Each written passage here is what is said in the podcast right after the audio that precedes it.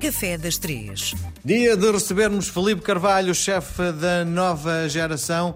Uh, Felipe, um, vamos começar, antes de entrarmos propriamente naquilo que nos traz hoje, gostava que o Felipe hum, falássemos um bocadinho sobre aquilo que é uh, o tradicional português. Quando um turista vem a Portugal e chega aos seus países de origem fala sobre a gastronomia portuguesa, uh, o que é que ele acha que, que, leva daqui? O que é que ele acha que é o tradicional, que é aquilo que nós lhes temos para oferecer? Depende do sítio de onde ele está, da região onde ele está, mas eu acredito, por exemplo, que o que ele pode levar daqui é a qualidade do nosso peixe, a qualidade do marisco, os pratos de peixe e os pratos de marisco. Temos pratos de carne também muito bons, mas aí depende do sítio onde ele está, se calhar.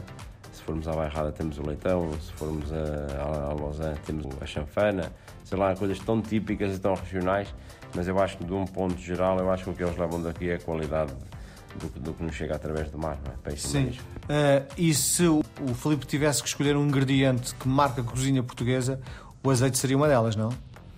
Sim, o azeite é uma das coisas que usamos desde sempre, como a banha, a banha de porco também, não é?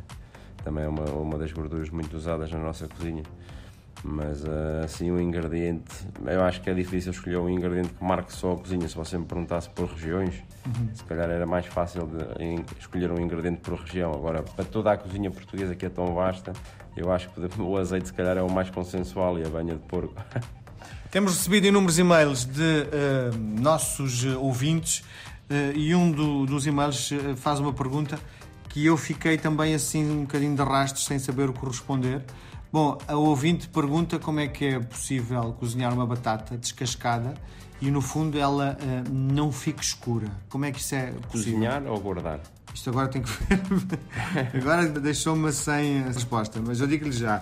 Como evitar que a batata descascada e cortada escureça? Ok. Então isso é, ou seja, a melhor. Ela se estiver cozida, não escurece.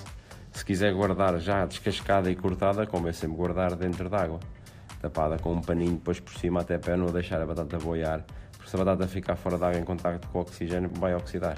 Sim, e no frigorífico ou sim, pode sacar fora? No frigorífico. Muito bem.